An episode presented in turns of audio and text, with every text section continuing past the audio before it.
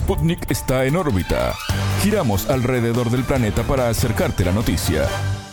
Bienvenidos a En órbita, el informativo de Sputnik. Desde Montevideo los saludamos. Somos Martín González y Alejandra Patrone. Es un gusto recibirlos. Comenzamos con los titulares de las noticias que desarrollaremos en esta edición. Comienza En órbita.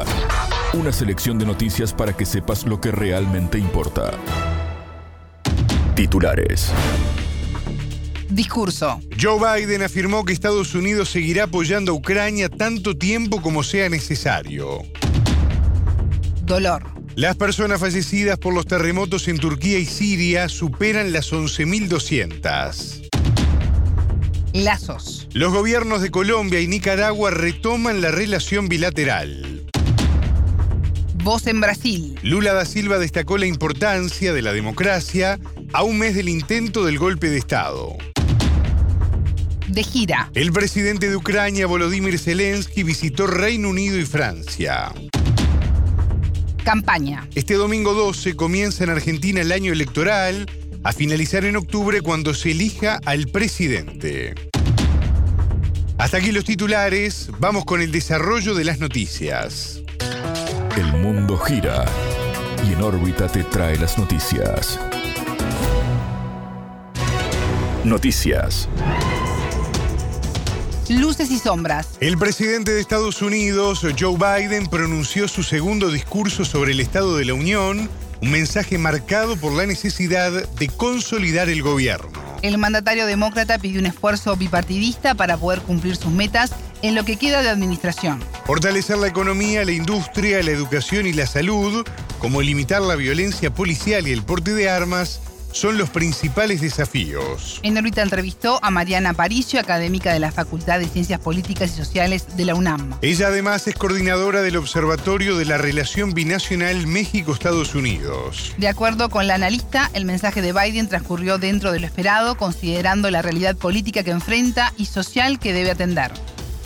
Creo que eh, Biden sale eh, al discurso de la nación con algo que era absolutamente necesario y era establecer que la economía va avanzando, que hay una reducción significativa del desempleo, eh, los logros que se han eh, logrado desarrollar a partir de las leyes que se ha pasado en el Congreso sobre la eh, reindustrialización, eh, regresar los empleos eh, a Estados Unidos, controlar la inflación, la reducción de, de, del desempleo, como, te decía, pero me parece en esta idea que fue muy recurrente a lo largo de su discurso, que necesitan terminar el trabajo, ¿no? Y para terminar el trabajo implica un trabajo bipartidista para pasar leyes para que Estados Unidos eh, recobre o, siga manteniéndose y desarrollándose como la, la principal potencia. Creo que el término fue muy concentrado en política interna, economía, salud, el fentanilo, que es un tema muy importante, y a mí me llamó en especial y particular atención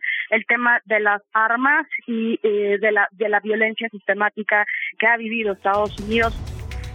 En el discurso, el presidente también se refirió a la operación militar especial de Rusia en Ucrania.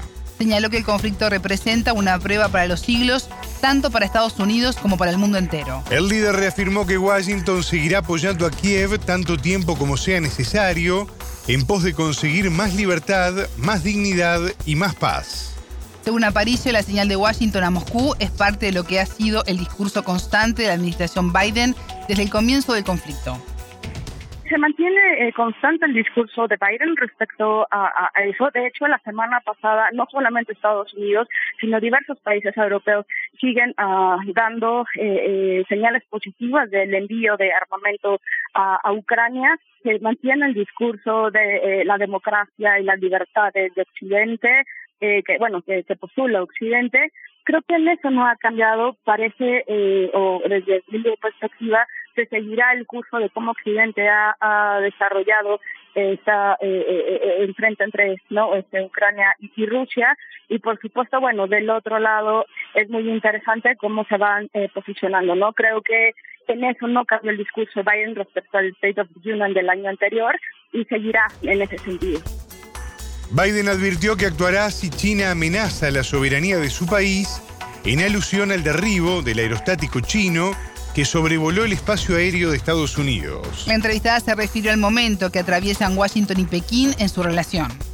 se puede leer tanto de forma no tan negativa y, pongo este adjetivo porque Anthony Blinken, el secretario de Estado, no eh, no canceló la visita que estaba programada para el domingo y el lunes eh, solamente se pospuso, aunque no hay una fecha en particular. La idea a partir de la reunión eh, en el marco del G20 entre el presidente Xi Jinping y, el presidente Biden de generar no mecanismos de diálogo y, de cooperación para mantener un mundo no paz y, próspero creo que se sigue manteniendo por ambos lados tanto eh, de lo que ha reportado los eh, los diarios eh, chinos como en el caso de las declaraciones en el State of the Union de Biden pero también de los de los diarios de Occidente.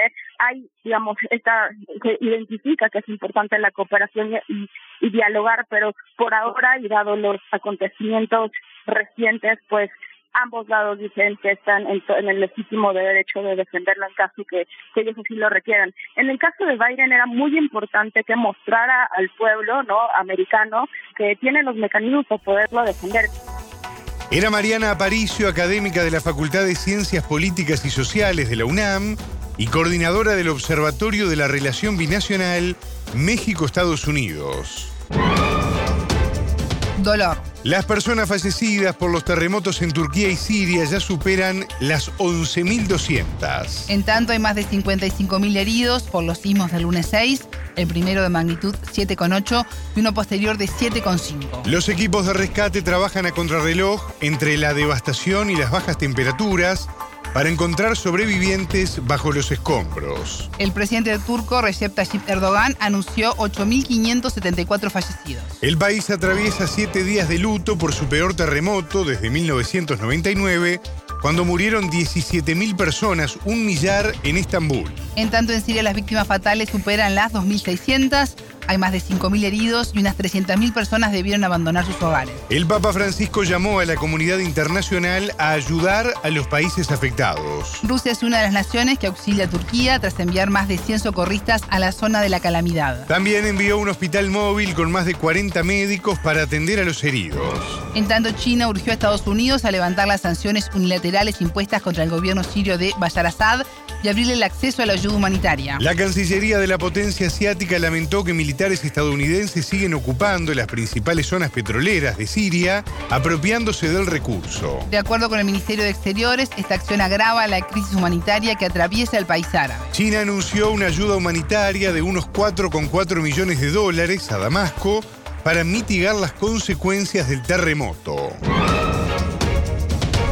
Ciclo nuevo. El presidente de Nicaragua, Daniel Ortega, reconoció los esfuerzos por la paz en Colombia y las oportunidades que abre el proceso el gobierno de Gustavo Petro. Cuánto esfuerzo por la paz con la victoria del presidente Petro se abre una oportunidad, pero en medio de una situación de dolor, indicó. El desafío de Colombia por delante es enorme para poder alcanzar la paz, según agregó el mandatario centroamericano. Así habló Ortega durante una ceremonia de recibimiento de cartas credenciales a 14 embajadores en Managua, entre ellos el de Colombia. Según el presidente de Nicaragua, por primera vez en la historia la región cuenta con un punto de encuentro capaz de juntar fuerzas. Nicaragua y Colombia han mantenido un dilatado diferendo territorial ante el Tribunal Internacional de la Haya. El motivo ha sido la delimitación marítima en una extensa zona del Mar Caribe. En órbita entrevistó a Xochil Arauz Rodríguez, miembro de la red de comunicadores sandinista. Para la entrevistada, que Colombia retome su representación en Managua es importante en el marco de los lineamientos de política exterior nicaragüense.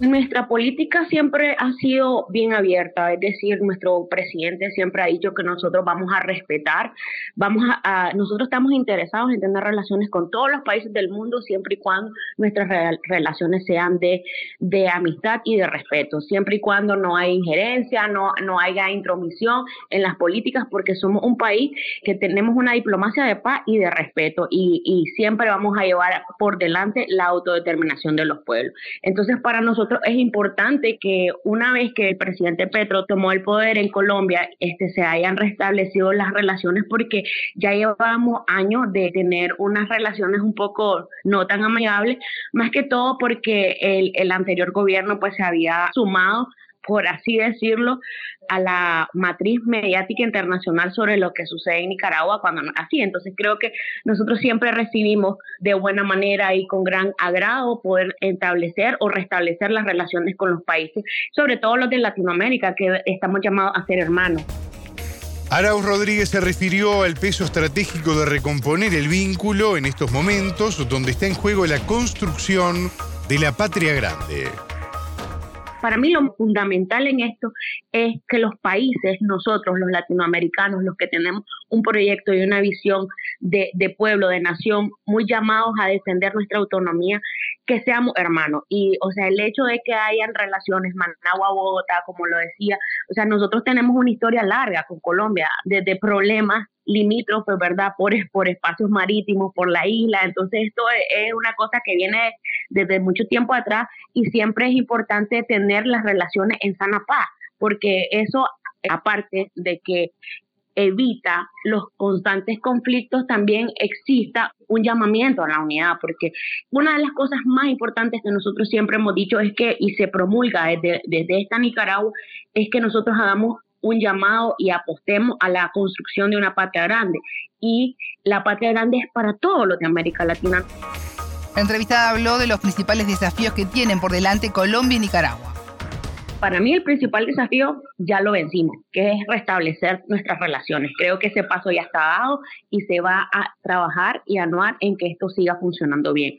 El segundo desafío sería pues los problemas que históricamente, limítrofes que históricamente han tenido nuestros países, eh, por el meridiano 82, que por la isla, entonces por para cómo tratarlo, porque recordemos que el presidente anterior no respetaba, o sea, él estaba diciendo cuánta locura se le ocurría y más bien parecía como que quería estar siempre en pleito con Nicaragua. En este caso no, creo que ese es uno de los desafíos más importantes, poder llevar estas relaciones y estas diferencias de una forma pacífica este, y llevar a acuerdos que beneficien a los dos países.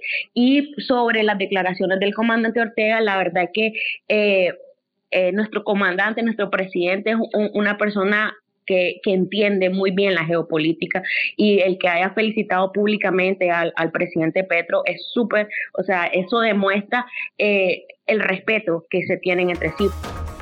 Era Xochil Arauz Rodríguez, miembro de la red de comunicadores sandinista.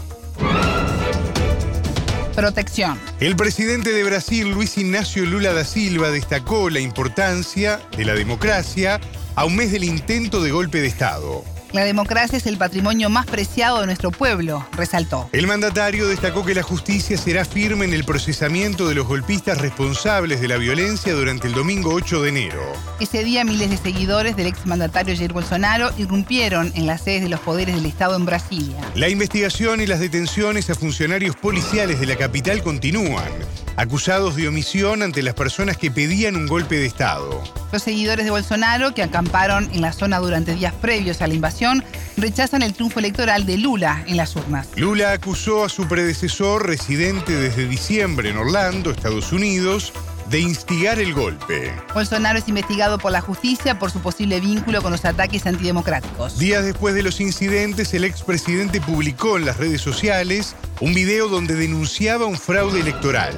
Los comicios presidenciales de Brasil contaron con el reconocimiento de la comunidad internacional y de los partidos políticos nacionales. Según Fiscalía, 942 personas siguen detenidas por el intento de golpe y otras 464 lograron la excarcelación por diversos motivos, aunque siguen procesadas.